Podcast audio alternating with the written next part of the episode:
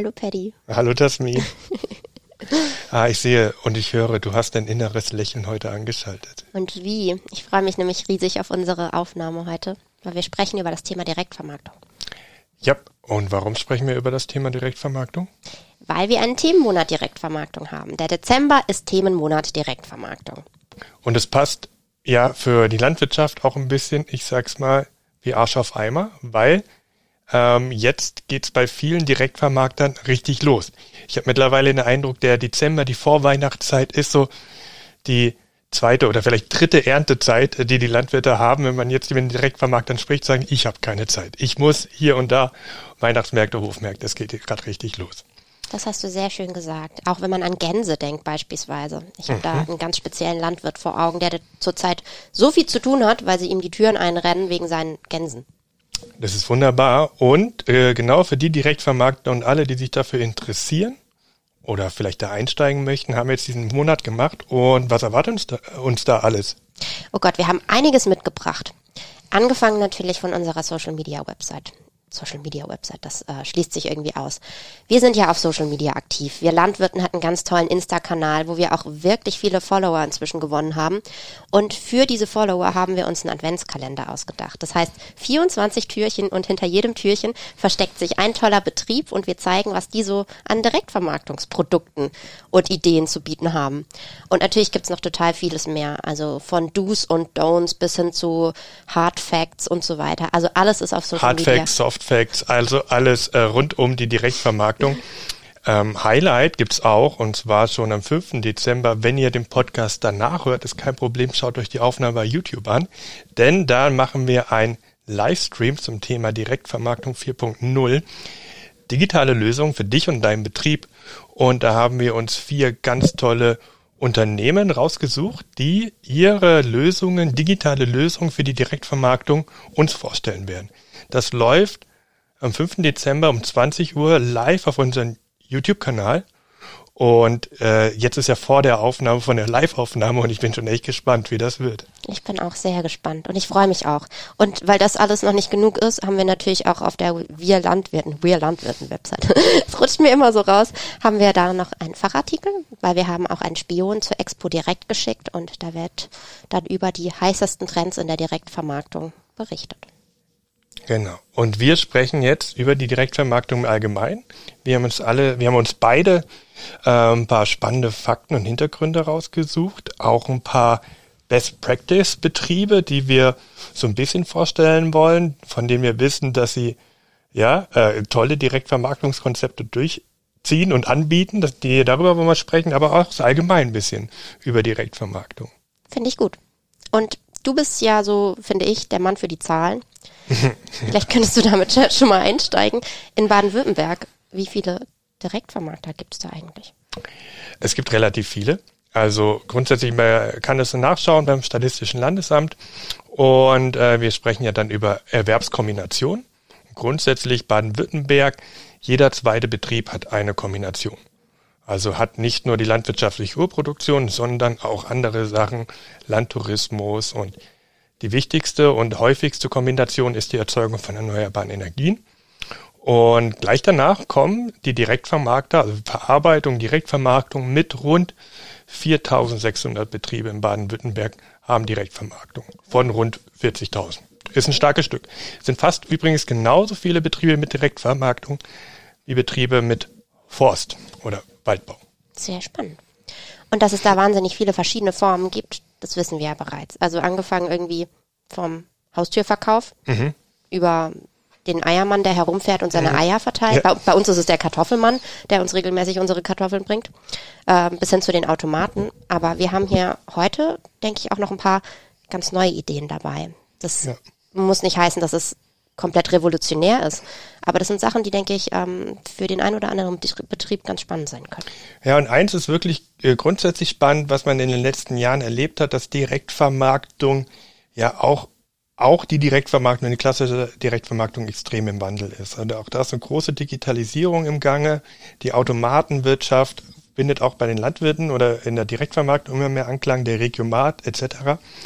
Und ja, das bedeutet auch, dass Direktvermarktung ja für viele eine Nische ist, aber die Grenze so Direktvermarktung zu betreiben wird für viele Betriebe immer leichter, weil ja direkt einen Hofladen zu bauen muss ich nicht mehr. Ich muss auch nicht ja ein Wochenmarktbeschicker äh, sein, sondern ich kann schon über einen einfachen ähm, Automaten, der ich weiß auch nicht ganz umsonst ist, ja, aber über einen Vertrauenskessel schon in die Direktvermarktung einsteigen. Absolut.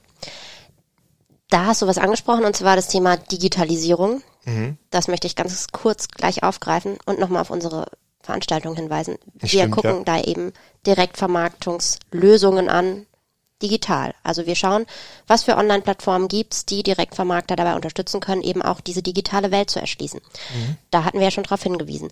Ähm, jetzt ist es aber so, finde ich, bei dem Thema Direktvermarktung und Digitalität, da gibt's ja auch schon ein paar Hürden oder ein paar Spannungsfelder, die man berücksichtigen muss. Also ich denke, das hast du ja auch schon mal nebenbei aufgegriffen, Direktvermarktung hat wahnsinnig viel auch mit Kundenkommunikation zu tun. Mhm. Und wenn man direkt vermarktet über irgendwie ein Online-Tool oder einen Online-Shop oder auch einen Automaten, ist es doch auch mit Sicherheit ganz schön schwierig, den Kundenkontakt beizubehalten. Also das ist schon auch ein Spannungsfeld, in das sich Landwirte da begeben. Diese Waage halten zwischen Authentizität, Nähe zum Kunden und gleichzeitig aber auch 24-7 Verfügbarkeit mhm. und halt eben auch die Auslagerung an irgendwie ja, verkehrsgünstige Orte oder sowas, dass man mhm. eben den Direktverkauf nicht mehr nur auf dem Hof hat. Ja, ich finde das total spannend. Also auf der einen Seite und da die Angebote, die es gibt und die wir auch vorstellen wollen, die versuchen das ein bisschen zu verknüpfen. Also wie kann ich auch digital für meinen Kunden präsent sein, so dass er ich eine Nähe herstellen kann. Und zum anderen, ja gut, wir haben immer mehr Digital Natives, die selber einkaufen und ja, selbst ich, der vielleicht kein richtiges Digital Native Kind mehr bin, ähm, bin eigentlich kaum noch unterwegs ohne mein Smartphone in der Hand. Absolut. Und die Idee ist, dass ich praktisch über mein Smartphone direkt beim Bauern nebenan einkaufen kann. Und dann bin ich vielleicht noch vor Ort an der äh, Hoftankstelle, an der Hofmilchtankstelle oder im Automat ziehe mir das Zeug raus. Aber ich finde schon, dass ich da verbunden bin, dann mit dem Betrieb. Für mich ist da die Frage, also das ist ein ganz großes Thema, ähm, Öffentlichkeitsarbeit, Direktvermarktung ist immer Öffentlichkeitsarbeit. Und auch wenn man mit direkten Vermarktern spricht, dann sagen die auch, also natürlich ist es ein wichtiger Einkommenszweig. Ich kann so meine Produkte gut absetzen, aber die Öffentlichkeitsarbeit dabei zu erzählen, wie funktioniert Landwirtschaft, wie entsteht das Produkt, das ist enorm wichtig. Und da müssen wir aufpassen, dass wir, äh, wenn wir Direktvermarktung digitalisieren, den Kontakt zum Kunden und zum Menschen nicht verlieren. Genau, das ist es. Hast du sehr schön zusammengefasst.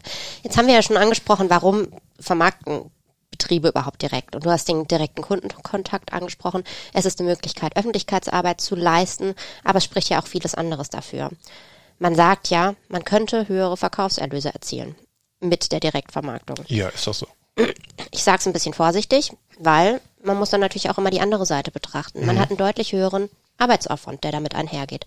Man muss eventuell Investitionen tätigen, um beispielsweise sich einen Verkaufsautomaten anzuschaffen, den Hofladen umzubauen und, und, und. Also all solche Sachen schwingen da schon auch mit.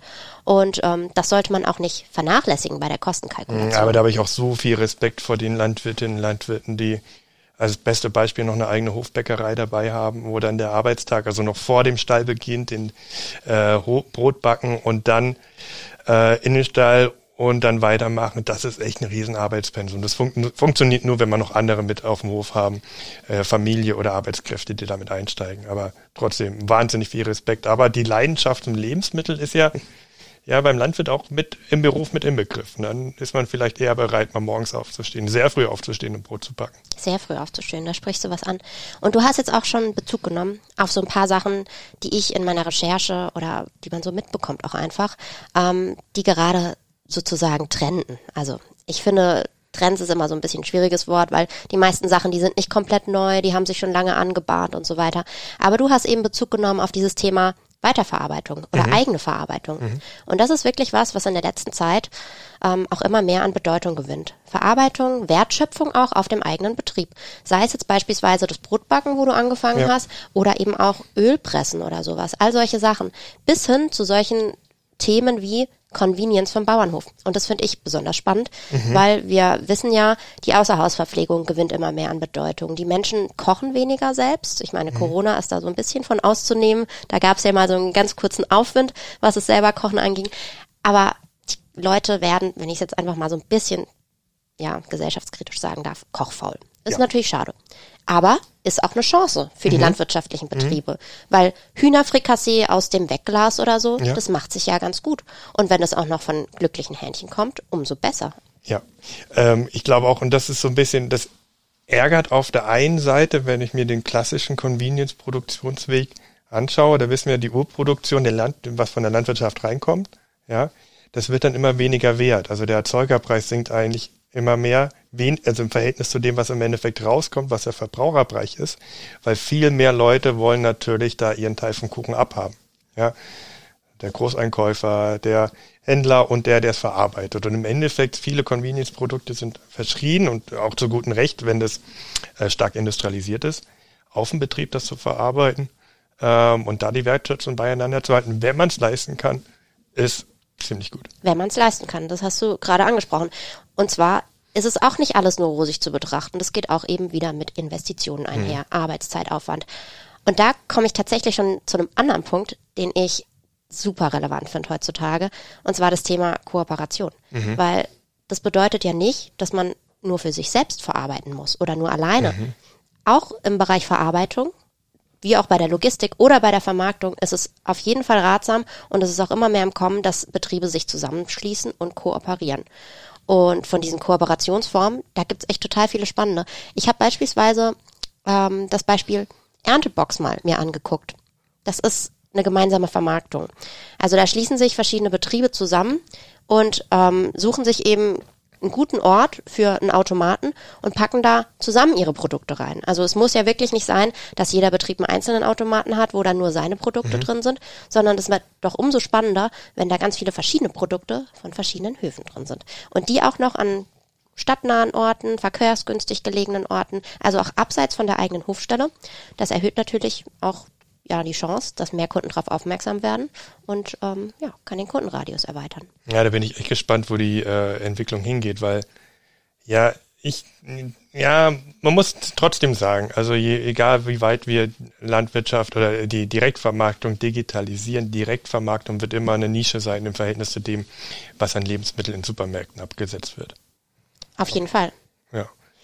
Ähm, und dennoch ist, äh, ist, ist, ist, gibt es wahnsinnig viele Möglichkeiten, äh, das weiter auszubauen. Und Supermärkte ist auch wieder ein gutes Stichwort, weil wir hatten es vorhin davon, wenn wir an Direktvermarktung denken, dann denken wir an den Abhofverkauf. Ja. Und so ist es halt gar nicht, weil wenn man mit einem regionalen, lokal ansässigen, inhabergeführten Lebensmitteleinzelhandel kooperiert, ist das ja auch Direktvermarktung. Also auch hier kann man sich gute Plattformen schaffen, muss natürlich dann schauen, zu welchen Konditionen, aber auch hier kann man seine Reichweite erweitern und ähm, eventuell eben auch bestimmte Tätigkeiten abgeben. Also dass man im Grunde das Marketing dann vielleicht auch mit über den Lebensmitteleinzelhandel läuft. Ich finde grundsätzlich soll es und soll's in die Richtung gehen, dass mehr äh, bei den Landwirtinnen und Landwirten ankommt, bei dem, was an Lebensmitteln ausgegeben wird. Das sind, glaube ich, 23 Cent im Schnitt pro Euro, den man für Lebensmittel ausgibt. Im Schnitt kommt bei der Landwirtschaft an, direkt. Das ist unterschiedlich, ob es jetzt beim Ei ist, äh, da ist der Wert, der Anteil noch wesentlich höher. Beim Brötchen ist er, glaube ich, bei irgendwas von 0,5 Prozent oder dem Bereich. Das ist natürlich klar, weil viel mehr Verarbeitungsstufen drin sind.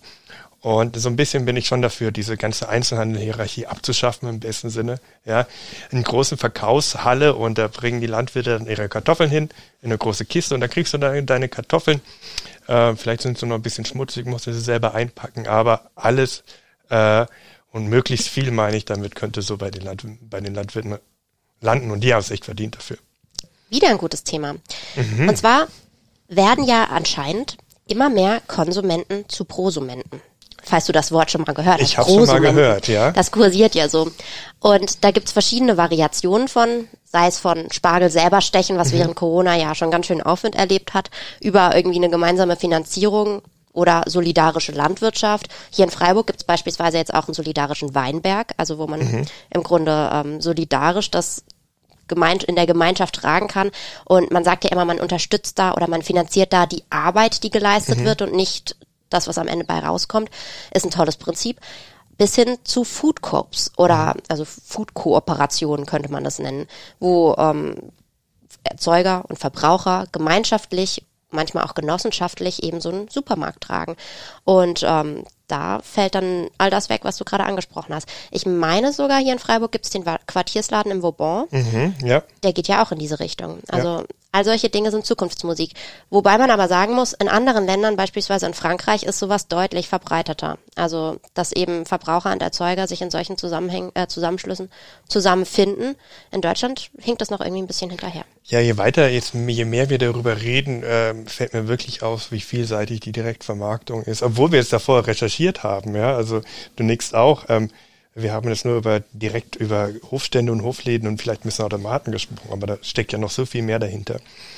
Und ich habe, und das ist eigentlich auch eine gute Be Überleitung zu meinem Beispiel, meinem Best Practice Beispiel, das ich mitgebracht habe. Und zwar ist das, äh, also es ist nicht der Wilfried Kaiser alleine. Ja, äh, Wilfried Kaiser ähm, ist ein Landwirt aus Stühlingen, ähm, hab, äh, mit äh, einem Familienbetrieb und arbeitet bei mir auch im Fachausschuss Öffentlichkeitsarbeit im BLAV mit dabei.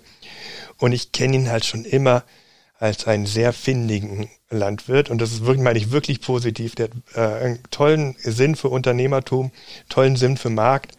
Ähm, ich glaube, er war auch einer der ersten, die richtig professionell Blühstreifenpatenschaften verkauft hat und beworben hat. Und das natürlich auch eher mit einem Öffentlichkeitsarbeitscharakter. Und Öffentlichkeitsarbeit spielt da immer eine große Rolle.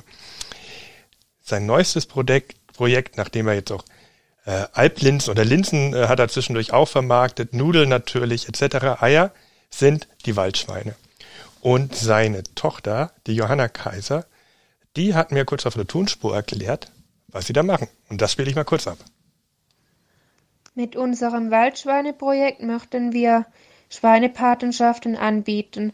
Der Pate kann bei uns ein beliebiges Schwein aussuchen. Er zahlt einmalig den Ferkel-Einkaufspreis und dann zusätzlich die monatlichen Futter- bzw. Betreuungskosten.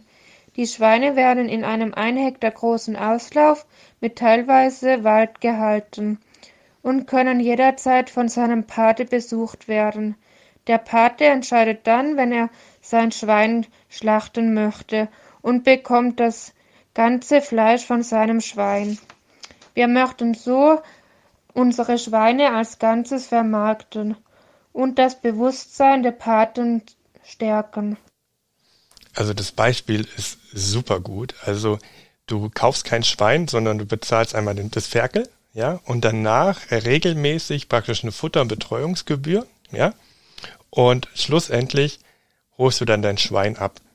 Und natürlich, ja, du musst es nicht selber schlachten, aber du sollst dich schon darum kümmern, dass es gut geschlachtet wird. Du kannst dir auch eine Schlachtstätte aussuchen oder du sagst dem Wilfried, bitte äh, organisier das für mich und übernimmst auch die Kosten der Schlachtung und hast dann das ganze Fleisch, also das ganze Schwein.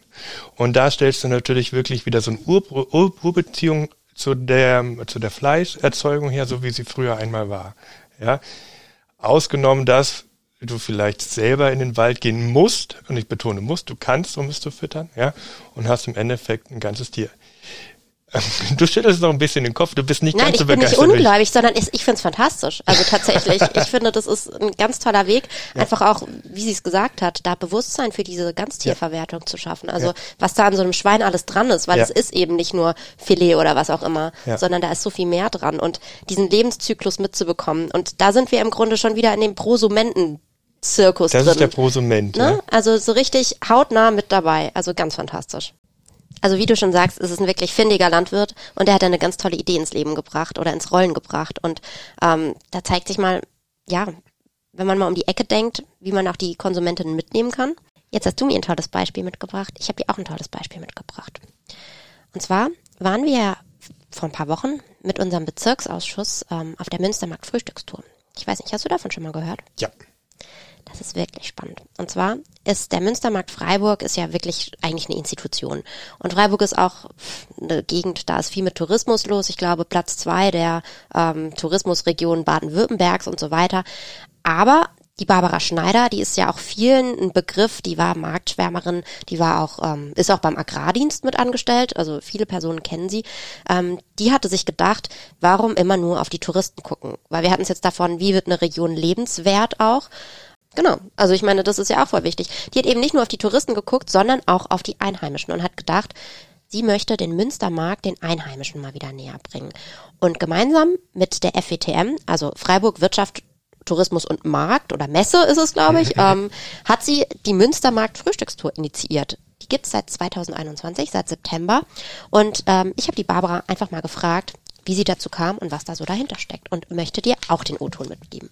Der Vorteil für die Marktbeschicker bei der Münstermarkt Frühstücktour mitzumachen ist der, dass die meisten unserer Gäste Einheimische sind und die damit sozusagen eine Bühne bekommen, äh, sich vor Menschen zu präsentieren, die verbunden sind mit Freiburg, mit dem Münstermarkt und die natürlich sich nach so einer Frühstückstour noch mal ein Stückchen mehr verbunden fühlen und dann auch, wie sich's schon bestätigt hat, gerne wiederkommen und neue Einkäufe machen. Also im Prinzip haben die Marktbeschicker die Möglichkeit, ihre Produkte und sich einer Gruppe Menschen vorzustellen, die alles potenzielle Kunden sind.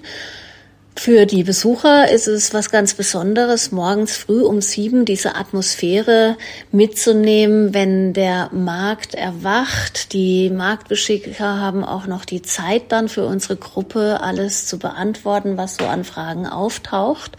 Und der Markt selber hat die Möglichkeit, sich zum Beispiel durch Einblicke in das Leben eines Marktmeisters nochmal auf eine ganz andere Art und Weise zu präsentieren und ist Stück weit auch so ein bisschen als ja, Aufruf gedacht, weiterhin auf Märkten einzukaufen, da nur mit Kunden Märkte in dieser Art weiterhin bestehen können. Also auch hier siehst du, Direktvermarktung und Öffentlichkeitsarbeit gehen eigentlich Hand in Hand. Und ich hatte, muss ganz, ich hatte gerade so einen richtigen Flashback. Ich wusste gar nicht, dass sie so früh anfängt mit ihrer Münstertour um sieben. Um sieben. Ja. Und ich habe auch viel auf Märkten gearbeitet, auf Ständen. Und dieses Markterwachen also für alle, die gerne auf Marktmärkte gehen, geht mal früh da. Aber hört nicht, nicht, nicht die Stände nerven, ja.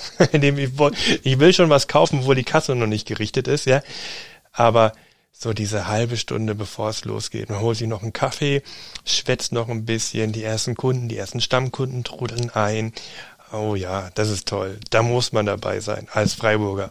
Ein Muss-Hingeh-Ding ich würde es wirklich auch jedem raten und wie du schon sagst, die Morgenstunden sind da einfach die schönsten, bevor so richtig der große Trubel losgeht und es irgendwie, ja, touristisch wird, ohne das jetzt abwertend sagen zu wollen. Was mich total beeindruckt hat, ist, es hat ja erst im September 2021 angefangen, also noch gar nicht so lang her, und die haben bereits 650 Personen über den Münstermarkt geführt. Also schon eine ganz schön große Menge an Menschen damit erreicht. Und Barbara hat es ja auch erwähnt, die Leute kommen wieder und das ist das Schöne. Also sie machen einmal dieses Event mit und da bekommt man auch was zu essen, immer kleine Snacks und so weiter, kann mit den Beschickern ins Gespräch kommen und ähm, tolle Hintergründe über die Produktion erfahren und wie es halt ist, auf dem Markt zu verkaufen. Und gleichzeitig ist dieser Genussfaktor mit dabei und die Leute kommen wieder. Das finde ich ganz, ganz toll. Und ähm, da hatte eben auch eine Beschickerin erzählt, ja, die Leute sagen dann, ich war bei der Münstermarkt Frühstückstour dabei und deswegen komme ich jetzt wieder. Und das war einfach schön zu hören. Ähm, ganz toll finde ich auch, dass eben der Fokus mal nicht auf den Touristen liegt, sondern auf den Einheimischen, mhm. dass denen was geboten wird und da einfach auch ähm, eine Nähe zu dem einheimischen Markt geschaffen wird.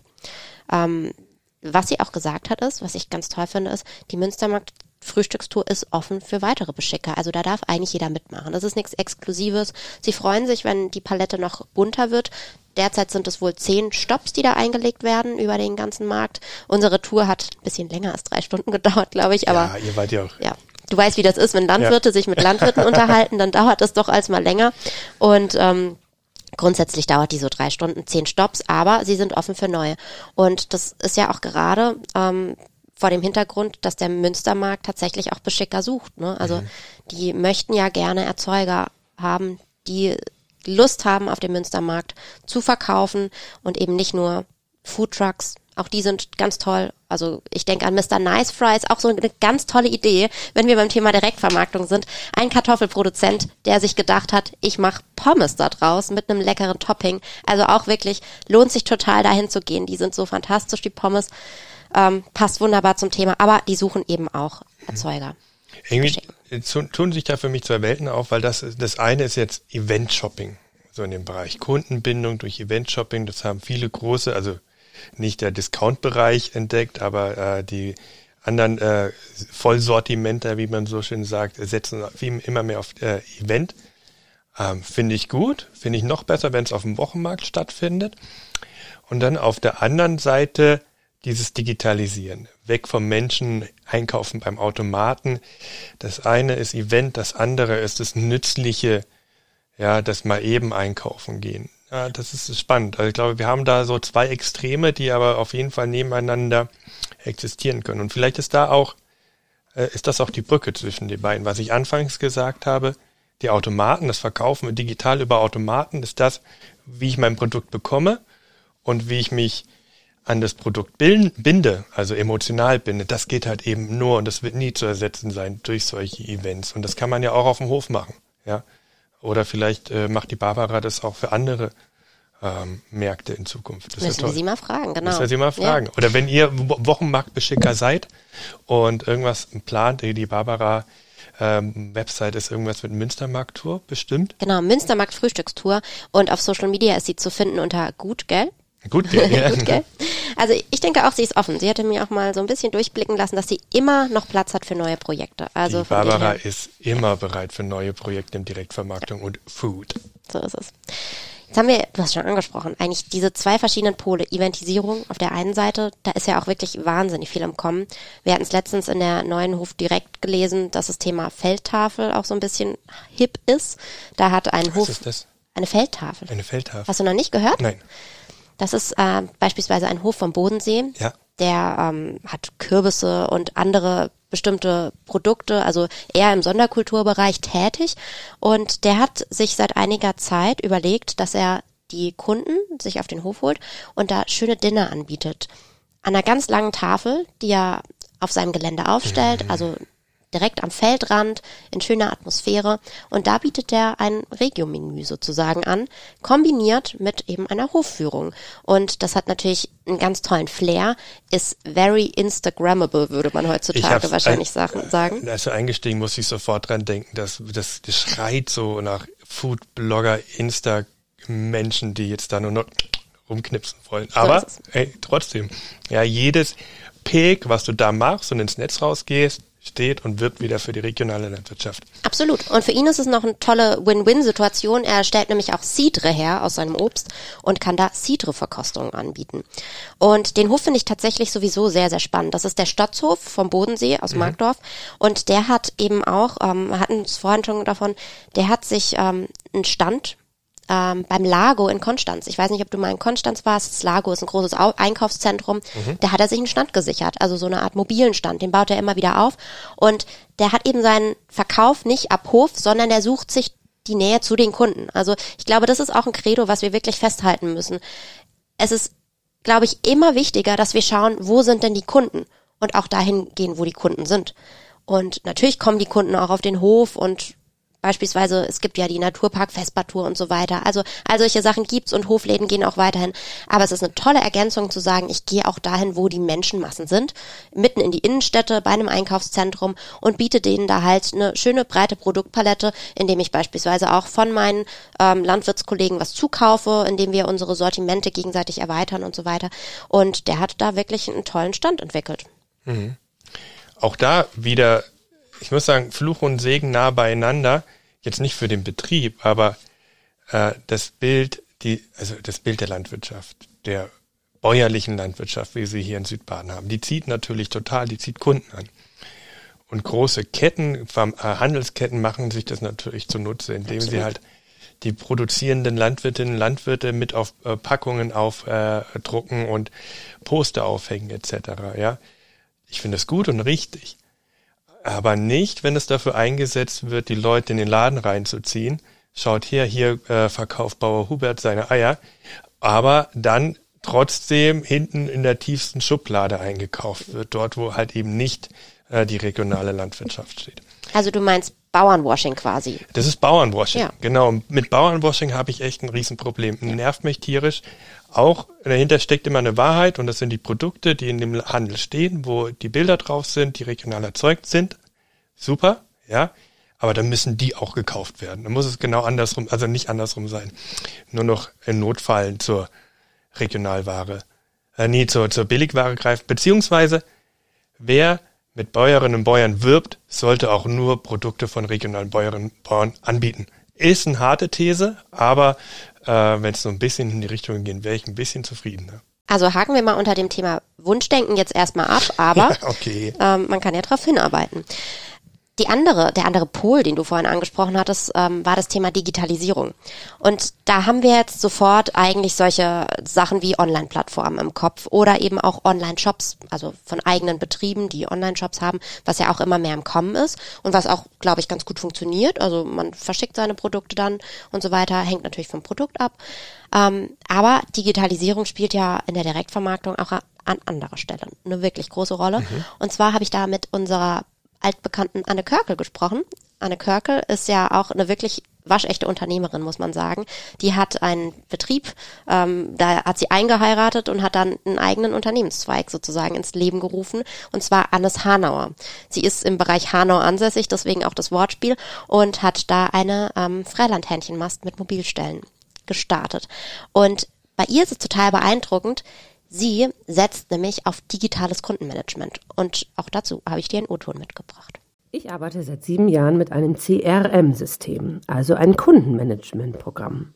Das hat gleich mehrere Vorteile. Zum einen erfasse ich damit alle relevanten Kundendaten, von Name über Adresse bis E-Mail, kann diese leicht pflegen, verändern oder auch austauschen. Zum anderen laufen meine gesamten Online-Bestellungen im CRM-System zusammen. Ich kann auf einen Blick sehen, wie viel Bestellungen eingegangen sind, was bestellt wurde und was eventuell noch unklar ist.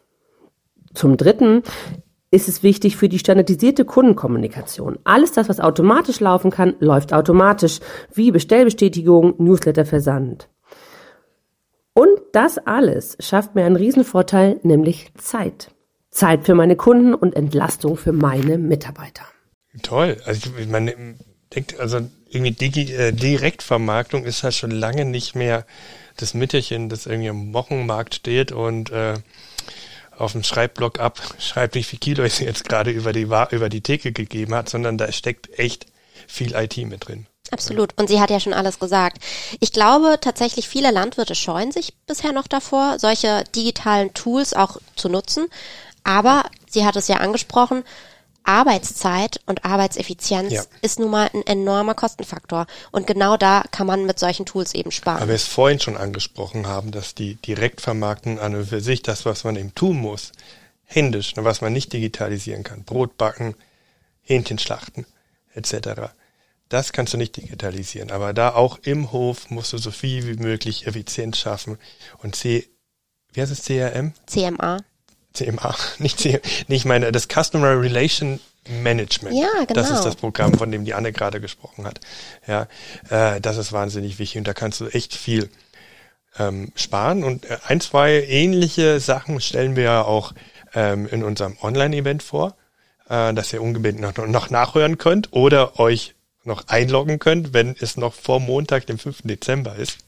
Ja, ähm, wir haben schon viele Beispiele vorgetragen und immer sehr viel darüber gesprochen, wie toll Direktvermarktung ist, wie sie boomt etc. Und neulich auch ein Top-Agrar-Artikel, dass ähm, die Milchautomaten in Bayern so boomen, es immer mehr davon gibt. Ich finde Milchautomaten die Idee toll, obwohl da schon wieder Bürokratie ansteht, da machen wir auch noch ein Reel für euch, was da passiert. Ähm, einige von uns wissen schon, ähm, Bon und Etikettierung, Eichgeschichte. Nichtsdestotrotz, Milchautomaten sind eine tolle Sache, weil du kriegst Rohmilch direkt ab Hof. Hm, Das kriegst so eine hochwertige Milch, kannst du fast nirgends anders kaufen. Aber jetzt schätzt doch mal für Baden-Württemberg, liebe Tasmin, wie viel Prozent der hier erzeugten Milch wird ab Hof verkauft? Sagst du heiß oder kalt? Ja, Dann starten wir mal bei 10. äh, kalt. Das weißt du nicht in welche Richtung. Aber ich, ich gehe mal davon aus, dass wir runtergehen müssen. Wahrscheinlich gewaltig runter. Dann ist es ist immer noch eiskalt. oh Gott, oh Gott. Dann, dann, dann, mein nächster Schritt ist 2%. Es wird wärmer, Okay. aber es ist noch kalt. Noch kalt, oh Gott. Unter einem Prozent? Ja. Ach je. Tatsächlich sind es in Baden-Württemberg Baden 0,5 Prozent der erzeugten Milch, die direkt ab Hof verkauft wird. Das ist wirklich nicht viel. Es ist immer noch doppelt so viel wie im, Durch, im Durchschnitt in Deutschland und auch doppelt so viel wie im Durchschnitt in Bayern. Äh, das müsste heißen, dass wir vielleicht schon viel mehr Milchautomaten haben als die Bayern. Mal ja, was, der was, ein oder andere ist mir auch bekannt. Mal was, ja. was wir besser machen als die Bayern. Aber interessant, dass gerade in dem Bereich, ja, ähm, die Direktvermarktung noch nicht, also und wahrscheinlich auch in der Zukunft nicht bestimmt wird. Ähm, wir haben gute äh, Genossenschaften, also Milch, Milcherzeugergenossenschaften, äh, die hier eine gute Marktlücke aufnehmen. Und auch wenn es in den 80er Jahren die Direktvermarktung von Milch noch weitaus ähm, ja, prominenter war, was sicherlich auch an ganz, ganz vielen bürokratischen Auflagen geht. Ne? Ich meine, es ist schon ein bisschen merkwürdig, dass du musst ja, glaube ich, auf diesen Automaten draufdrucken, dass du die Milch vor Verzehr abkochen musst. Ja, stimmt. Ja. Ja. Einfach aus, aus sicherheitstechnischen Gründen. Also ich ja. meine, Haftung ist das Thema, ja, Haftung. ob du sie dann abkochst kochst oder nicht. Aber es muss draufstehen. Ja. Ja. Das ist wahr. Ja, okay, bei der Milch sieht es ziemlich gering aus mit der Direktvermarktung. Aber mhm. wir haben ja mit Sicherheit auch Produktionsbereiche, wo wahnsinnig viel direkt vermarktet wird und das aus gutem Grund. Ja, und das äh, ist eine, der Biobereich. Ja. Und da gibt es sehr viele Zahlen dazu, auch für Baden-Württemberg explizit. Und man sieht da deutlich, dass der äh, Biobereich, also der Bio-Hähnchenbereich beziehungsweise der Bio-Geflügelbereich sehr hohe Anteil an ähm, einen sehr hohen Anteil an Direktvermarktung hat. Also 22 Prozent des Biogeflügelfleisch, 22,4 Prozent in Baden-Württemberg im Jahr 2020 wurden direkt vermarktet. Das ist schon eine ordentliche Menge im Gegensatz zur konventionellen Milch oder zur Milch allgemein einen Riesensprung. Ähm, daran erkennen wir auch oder erkenne ich, dass oder erkenne ich was offensichtliches. Je höher und je teurer die Urproduktion ist, die Urerzeugung und bei Biogeflügel sind wir schon wirklich sehr kostenintensiv, äh, desto wichtiger wird die Direktvermarktung. Weil wenn du ein teuer produziertes Grundprodukt hast, das Fleisch, dann musst du natürlich schauen, dass du so viel wie möglich andere ja, Wertschöpfungsketten, die den Preis nach außen noch verteuern würden, von denen du nichts abhast, ähm, ausschaltest. In dem Sinne, du musst es so günstig wie möglich anbieten für deinen Betrieb, dass das so viel wie möglich bei dir in deinem Betrieb auch ankommt. Auf jeden Fall. Ich würde tatsächlich noch einen Faktor hinzufügen, und zwar die Strukturen. Also wenn wir uns beispielsweise die Schlachtstrukturen Stimmt. angucken, wir haben ja hier keine großen Geflügelschlachtbetriebe. Dementsprechend sind das kleine, vielleicht mhm. auch Landwirte, die halt Lohnschlachtungen anbieten und dann kannst du im Grunde diese kleinen Mengen halt am besten direkt vermarkten auch, weil halt natürlich auch der Schlachtpreis dementsprechend teuer sein wird. Und ich hatte mir so eine Studie angeguckt, InnoDirect heißt die. Das ist meine Studie, die sich eben nicht nur auf den Biobereich bezieht, weil ja, im Direktvermarktungsbereich sind relativ viele Kennzahlen für die Bios ähm, tatsächlich da und für die konventionellen noch leider sehr viel weniger. Also auch da braucht es noch, ähm, besteht noch großer Nachholbedarf. Und die haben sich eben mal angeguckt, ähm, welche Spannungsfelder und Herausforderungen bestehen eigentlich auch. Ähm, das ist eine Ecozept-Studie. Ecozept ist ja ein Unternehmen oder ein Forschungsinstitut, was recht bekannt ist. Ich meine, die haben ja auch die EVA BioBW-Studie gemacht. Mhm. Ähm, auf jeden Fall haben die eben auch herausgestellt, dass es neben dem einen Spannungsfeld ähm, Erfüllung von Verbraucherwünschen auf der einen Seite und immer höher und äh, mehr werdenden bürokratischen, behördlichen Auflagen, ähm, bei gleichzeitig hoher Arbeitsbelastung und Fachkräftemangel. Also äh, war jetzt viel auf einmal. genau, wir müssen immer mehr Verbraucherwünsche erfüllen und haben gleichzeitig eine hohe Arbeitsbelastung und eine angespannte Personalsituation, wie in allen Bereichen. Dass da im Grunde ein, eine wirklich große Herausforderung ähm, die fehlenden passend skalierten Verarbeitungs-, Logistik- und Lagerstrukturen sind. Und das heißt? naja, dass uns im Grunde leider die Logistiker fehlen, ja. Oder die Lagerstrukturen, die eben auch kleinere Chargen bedienen. Ja. Und die Direktvermarktung, die lebt halt von kleinen Chargen. Ja.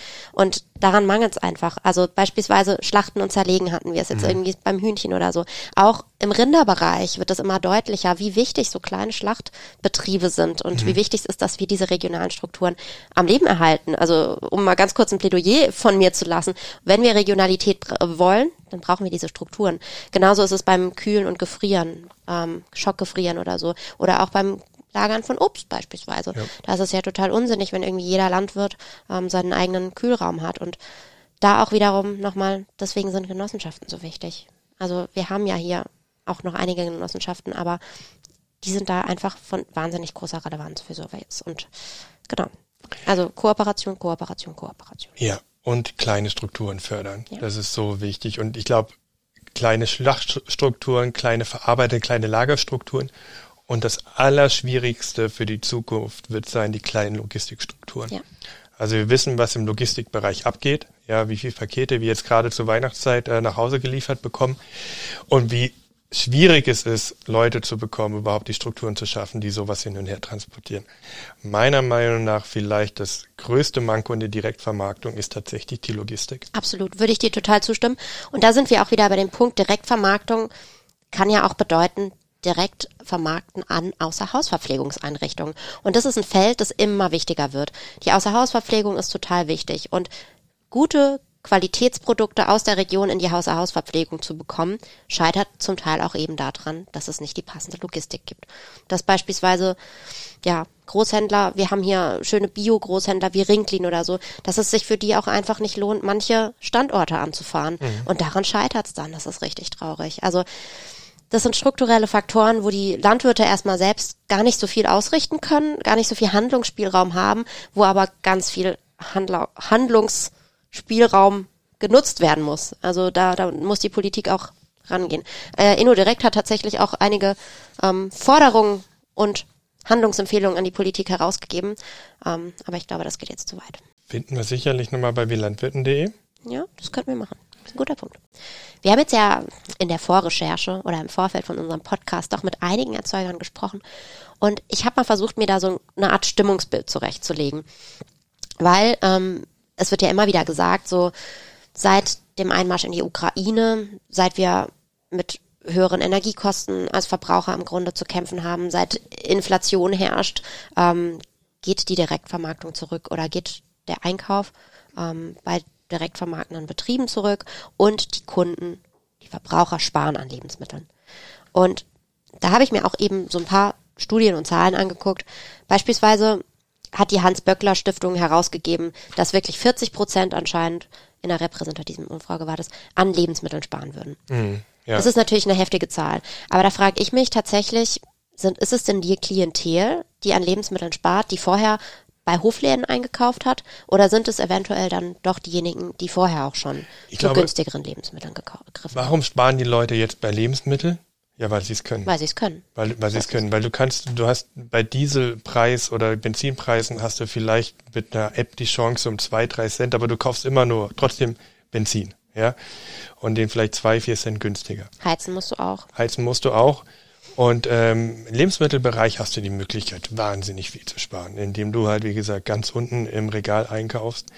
Ähm, ich meine auch mal in der Studie, äh, da will ich jetzt, kann ich jetzt die Quelle nicht richtig nennen, weil ich sie nicht mehr weiß, dass viele, die früher, sagen wir mal, hochwertig, bio, regional etc. eingekauft haben, es rein vom Einkommen eher immer noch könnten. Auf jeden Fall. Ja. 14 Prozent, sag ich nur, oder unter 14 Prozent des Einkommens. Ja.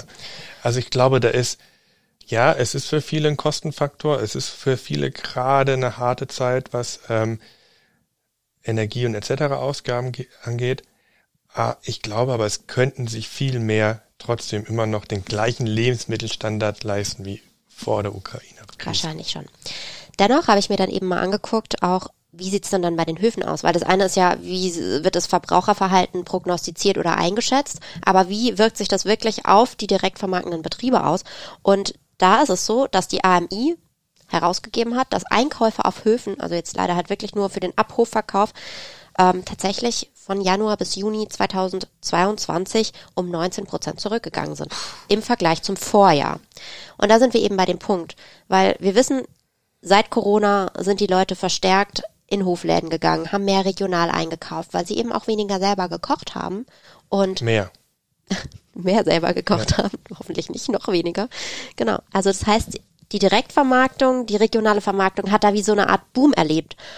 Und deswegen muss man das alles auch noch ein bisschen relativieren, mhm. weil im Vergleich zu 2019, also quasi prä-Corona, hat die Direktvermarktung ab Hof um neun Prozent zugenommen.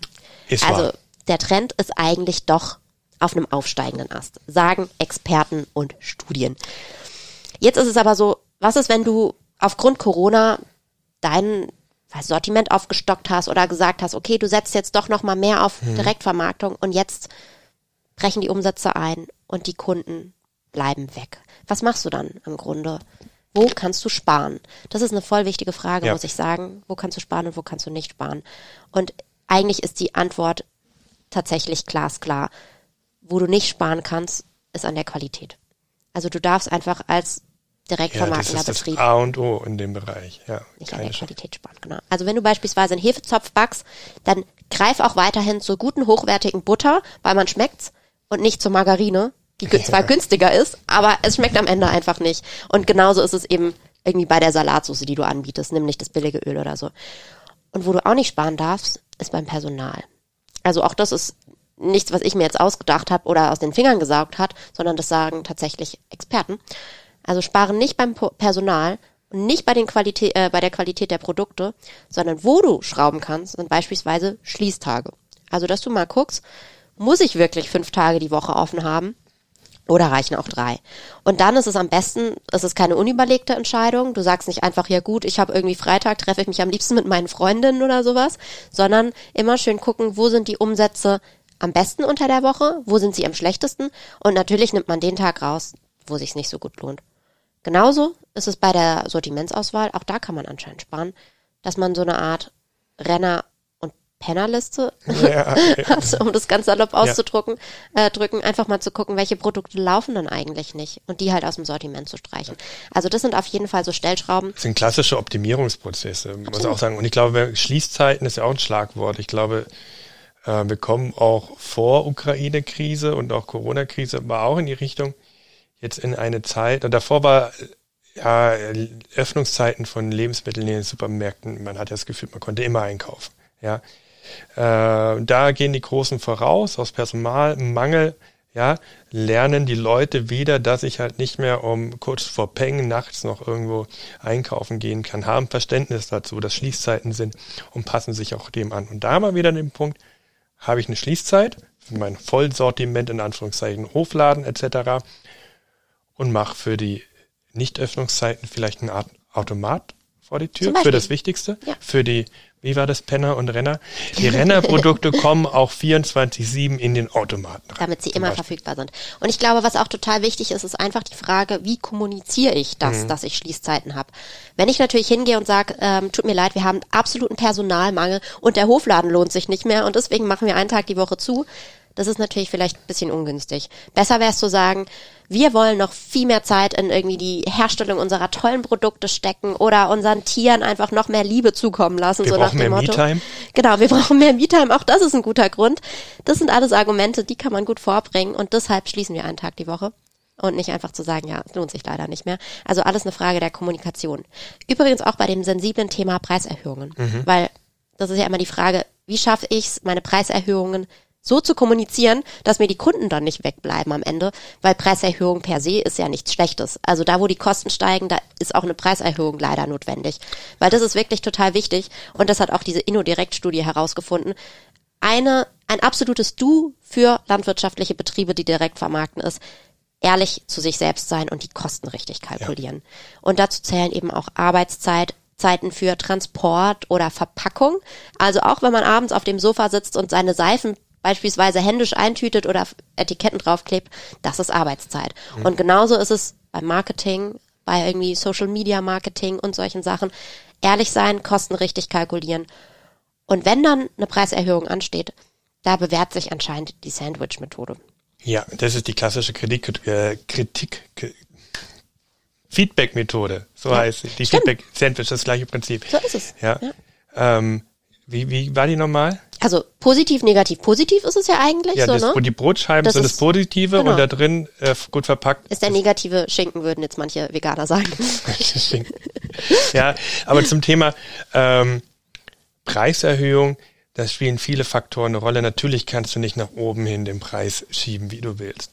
Ja, aber ähm, wenn du eine Stammkundschaft hast, die du gut an dich gebunden hast über viele verschiedene Wege, dann akzeptieren die das, weil die wollen dein Produkt kaufen. Und wenn du das tran äh, transparent sagst, sagst, ist es so, ja, dann ist man da relativ preissensibel, weil er steht ja entweder bei dir im Hofladen, bei dir vom Automaten, in deinem Online-Shop und will dein Produkt kaufen. Und dann ist es teurer und er hat ein Verständnis dafür, er kennt dich vielleicht auch, ist er in der Regel auch bereit, ähm, dieses, den Mehrpreis, Mehrwert zu bezahlen. Also das ist auf jeden Fall in meiner Tätigkeit als Ziegenkäseverkäufer. Wir haben äh, auch einmal im Jahr eine Preiserhöhung gemacht über saftig und es funktioniert. Absolut. Auch ein Vorteil von eben Direktvermarktung, dass du sowas kommunizieren kannst, dass ja. du dich abgrenzen kannst von Massenprodukten gegenüber Massenprodukten und dass du halt einfach diese Mehrwerte, die da dahinter stecken, besser an die Kunden ranbringen kannst und in der Regel auch eine stärkere Kundenbindung erzielen kannst. Und du hattest es angesprochen, Preiserhöhungen kann man natürlich nicht ähm, willkürlich vorantreiben, aber es geht ja bei so einem Preis auch nicht darum, sich einen goldenen Schuh zu verdienen, sondern wirtschaftlich zu genau. bleiben und das Bestehen des eigenen Betriebs zu sichern. Und dementsprechend, ähm, wenn du es gut kommunizierst via Sandwich, dann ist das alles auch drin und ähm, kann auch gelingen, ohne dass Kunden abspringen. Wow. Könnte ewig so weitergehen. Ja. Ich bin, bei jedem Thema im Podcast, den wir machen, bin ich immer der Meinung, man könnte eine ganze Podcast-Serie dazu machen, auch über die Rechtvermarktung, wenn es den nicht schon gibt. Es gibt ja auch mittlerweile zu fast allen im Podcast. Schaffen wir es, ein Fazit zu ziehen in ein paar Minuten? Das Wichtigste? Ja, also es ist schwierig, all die Informationen untereinander zu packen, aber wir können ja mal ein bisschen Ping-Pong-mäßig hin und her. Ja. Also was ich gelernt habe heute ist, Direktvermarktung ist ultimativ vielfältig. Wir müssen davon wegkommen, die nur zu sehen als Apo-Verkauf, Automatenverkauf oder vielleicht auch die Gemüsekiste. Direktvermarktung fängt auch im Grunde schon bei der Münstermarkt Frühstückstour an oder geht über Online-Formate und so weiter. Also ähm, ja, jeder Betrieb kann da im Grunde die individuelle Lösung für sich finden. Es ist wie so eine Art Baukastensystem. Und die Einstiegshürden sind niedrigschwellig. Ich habe gelernt, dass ähm, Digitalisierung wahnsinnig hoher Zeitaufwand, äh, Direktvermarktung wahnsinnig hoher Zeitaufwand ist, aber die Digitalisierung und die Automatisierung sehr viele Vorteile bringen kann, um diesen Zeitaufwand wiederum zu reduzieren. Und ähm, vielleicht das größte Highlight für mich ist, trotz Ukraine-Krise, trotz den ganzen Krisen, die wir durchgemacht haben, geht es trotzdem noch, also geht es trotzdem bergauf und das ist wirklich ähm, die beste Voraussetzung, weiter in Direktvermarktung ähm, dabei zu sein und sich auch neue Ideen anzuhören und immer weiterzuentwickeln. Und dann zum Schluss mal Werbung für unser Online-Event, das entweder bald stattfindet oder schon stattgefunden hat, je nachdem, wann ihr diesen Podcast, anhört. Da stellen wir euch nämlich auch ganz tolle Weiterentwicklungssachen, Dinge, Ideen, Impressionen vor. Und ich freue mich, euch da wiederzusehen. Dich auch, Jasmin. Und jetzt bleibt uns nur noch Tschüss zu sagen. Macht's gut.